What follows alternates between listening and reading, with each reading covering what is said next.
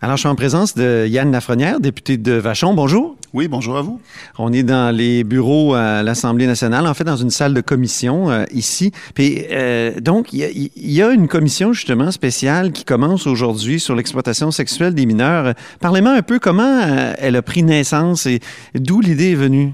Bien, dans moins de 30 minutes, c'est la conférence de presse qui va lancer les travaux de la commission. Je vais vous dire que je suis très fébrile. Euh, c'est un moment qu'on attendait. Les parents au Québec l'attendaient, les victimes, euh, les Québécois l'attendaient aussi, parce qu'on a eu un électrochoc avec une série qui s'appelait Fugueuse. Plusieurs parents sont réveillés avec ça. Je dis réveillés, puis je peux dire que j'en fais partie. Je suis parent. Moi, j'ai deux jeunes filles de 10 ans, 11 ans. Alors, c'est un sujet qui est important pour moi. Puis, je vais vous dire que, bon, pour moi, c'est un nouveau travail, celui d'être député. C'est pas quelque chose que j'ai fait toute ma vie.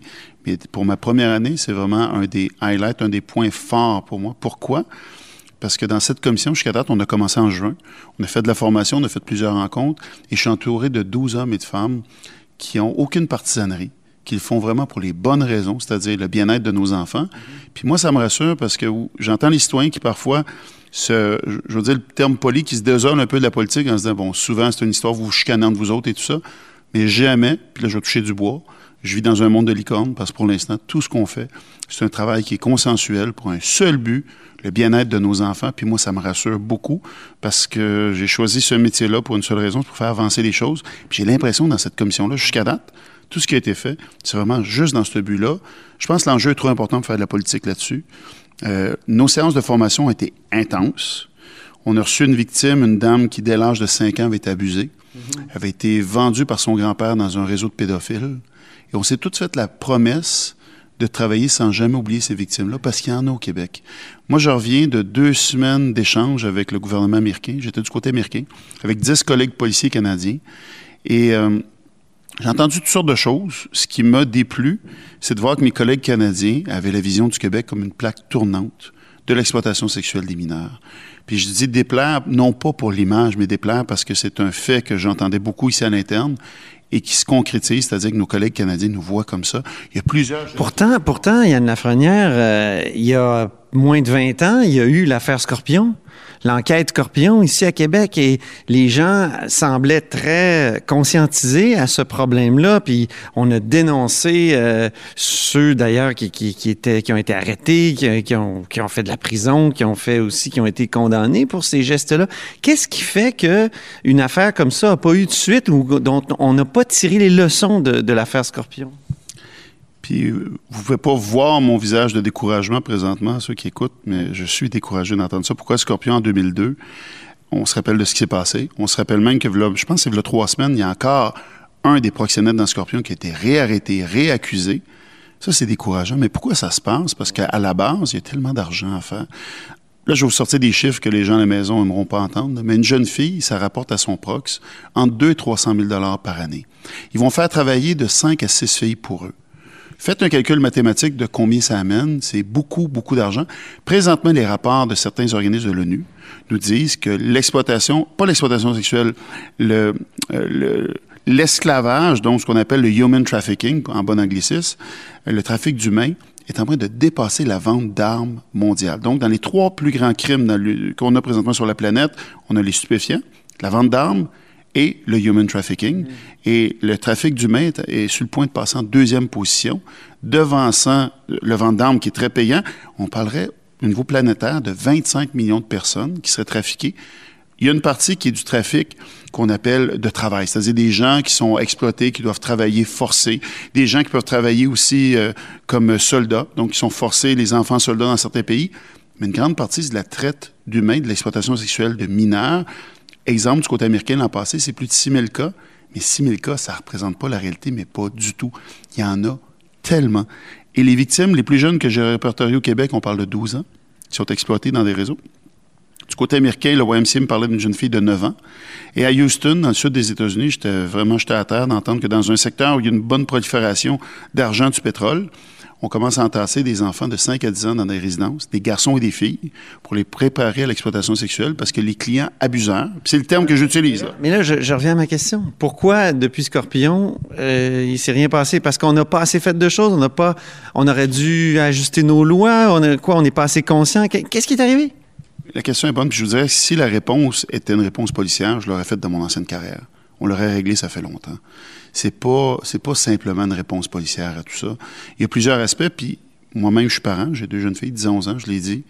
Euh, je pense que ça nous permet de dormir le soir, de se dire que ça peut pas arriver à nos enfants. De se dire que moi, mes enfants vont dans une bonne école, ils ont un bon cercle d'amis, ils ont des bons parents. Je pense qu'on on est un petit peu euh, une partie du problème, c'est-à-dire que nous autres même, on, s'empêche de voir la réalité. Mais c'est-tu des mauvais parents qui laissent aller leurs filles, euh, fuguer leurs filles, ou c'est quoi? J'aimerais ça vous dire que les seuls cas qu'on connaît au Québec, c'est des mauvais parents. C'est des, des, parents qui vendent leurs enfants. Ça peut arriver à tout le monde. C'est là-dessus que ça va choquer plusieurs personnes. En tout cas, c'était pas le cas dans la série Fugueuse, là.